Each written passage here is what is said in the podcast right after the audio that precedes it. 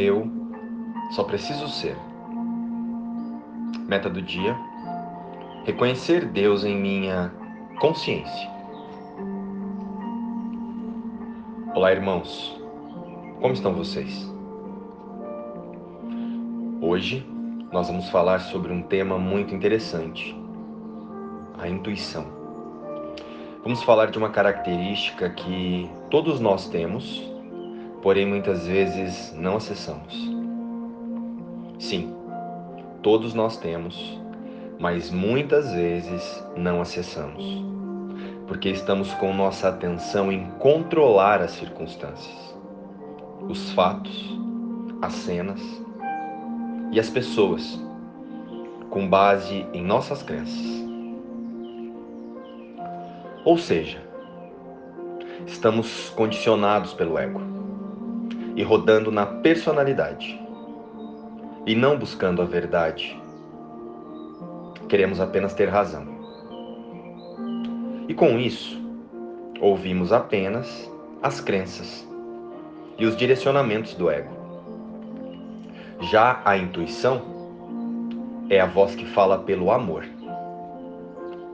A intuição é a nossa permissão para a mente ouvir a voz que fala por Deus. Intuição ou guiança do Espírito Santo? Bem, já sabemos que o Espírito Santo é a voz que fala por Deus em nós. Sendo assim, é a voz que fala pela verdade é a voz que fala pelo amor. É a voz que nos tira da dúvida e que nos tira do medo. A intuição vem sempre do amor. Vem sempre pela verdade e traz segurança, confiança e paz. Ela nos aquieta, nos inspira e nos convida a ver com amor. Nos inspira a fazer o melhor para todos a intuição nos tira do medo. Desta forma, quando estamos sentindo medo em uma cena ou em uma circunstância, ou para tomar uma decisão, não estamos sendo intuídos, mas estamos sendo conduzidos pela culpa. Estamos sendo conduzidos pelo ego. Não podemos esquecer que o ego se espiritualiza junto com a gente. E tudo que aprendemos, ou melhor, relembramos, pode ser utilizado tanto pelo Espírito Santo quanto pelo ego. Então observe-se. Intuição ou o ego espiritualizado? Fique atento. Intuição não é aquela agitação mental que experimentamos quando estamos na dúvida o nome dessa sensação é angústia. Um exemplo. Eu faço isso ou aquilo. Eu compro ou não compro. Eu digo ou não digo. Eu aceito ou rejeito. Vou ou não vou. Isso não é intuição. Isso é medo. E essas sensações são os caprichos do ego. Estar com a mente neste lugar é apenas uma negociação entre as crenças e a personalidade. Ser intuído não é dar opções para a nossa mente decidir. Isso é o ego nos guiando. E em momentos como esses, ele está usando o nosso autoconceito para expressar a sua necessidade de controlar. Essa agitação mental é o ego no comando. E neste lugar, estaremos sempre ansiosos, com medo e inseguros. Já a intuição é uma certeza e vem acompanhada de segurança e paz. E para acessá-la, precisamos esquecer que estamos separados de Deus. Para acessá-la, precisamos esquecer que nós somos íntegros à fonte a fonte criadora. E para isso, precisamos deixar de lado o que nós pensamos, o que queremos ou o que pensamos precisar. A intuição verdadeira é entrega.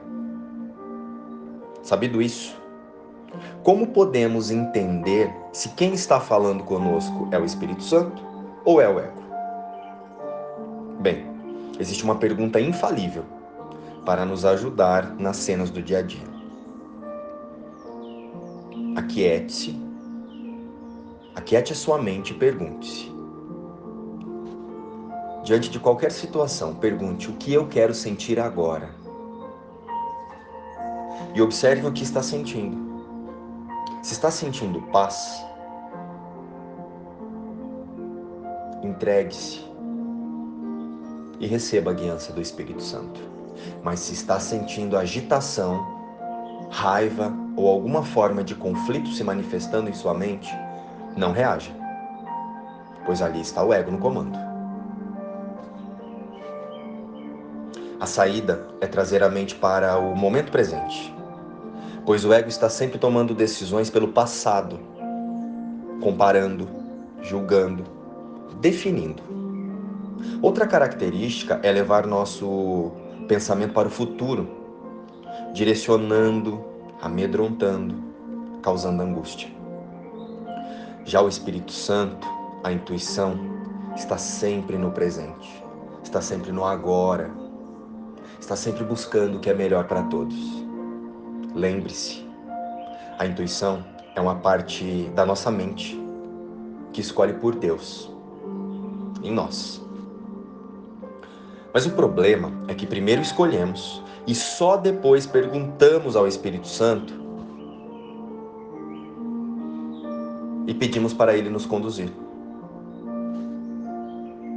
Ou seja, ser intuído é abandonar o que nós achamos certo, certo?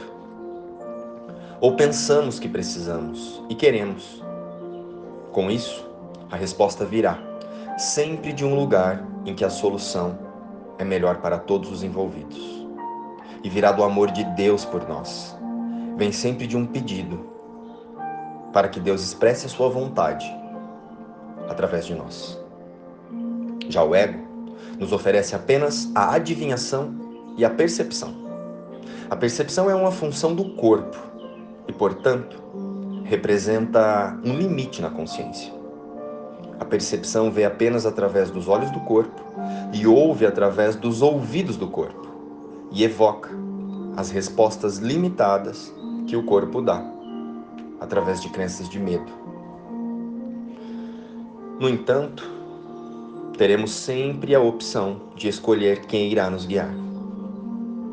E poderemos sempre decidir: ouvir a intuição ou o medo, o Espírito Santo ou o ego. Qual professor temos convidado para os nossos dias? Deus, tu és a minha meta Tu és a minha meta, meu Pai. Apenas tu. Para onde iria eu, se não para o céu? O que poderia substituir a felicidade? Que dádiva poderia eu preferir a paz de Deus? Que tesouro poderia buscar e achar e conservar que possa comparar-se com a minha verdadeira identidade? O Cristo. E preferiria eu viver no medo do que no amor? Tu és a minha meta, meu Pai. O que poderia eu desejar ter além de ti? Por que caminho desejaria eu caminhar além daquele que conduz a ti? E o que senão a memória de ti poderia significar para mim o fim dos sonhos e das fúteis substituições da verdade. Tu és a minha única meta. O teu filho quer ser tal como o criaste. Porque outro caminho, se não esse, poderia eu esperar reconhecer o meu ser e ser uno com a minha identidade. Tu és a minha meta, meu Pai. Apenas tu. Luz e paz. Inspiração, um curso em milagres.